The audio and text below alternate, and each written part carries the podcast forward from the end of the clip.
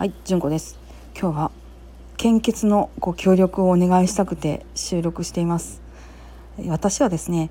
え今年2022年の1月に、え大量出血で倒れて、えそこから子宮全摘っていう感じで一命を取り留めたんですが、その時に、え輸血を濃厚赤血球を6単位っていうやつをやってもらって今ここに生きています。冬ってすごく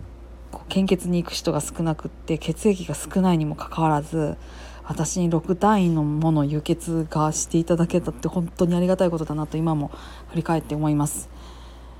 私はもう輸血を受けた身なので、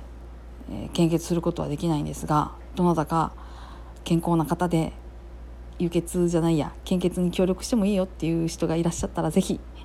献血にご協力をお願いしたくて、えーお願いしますほんまに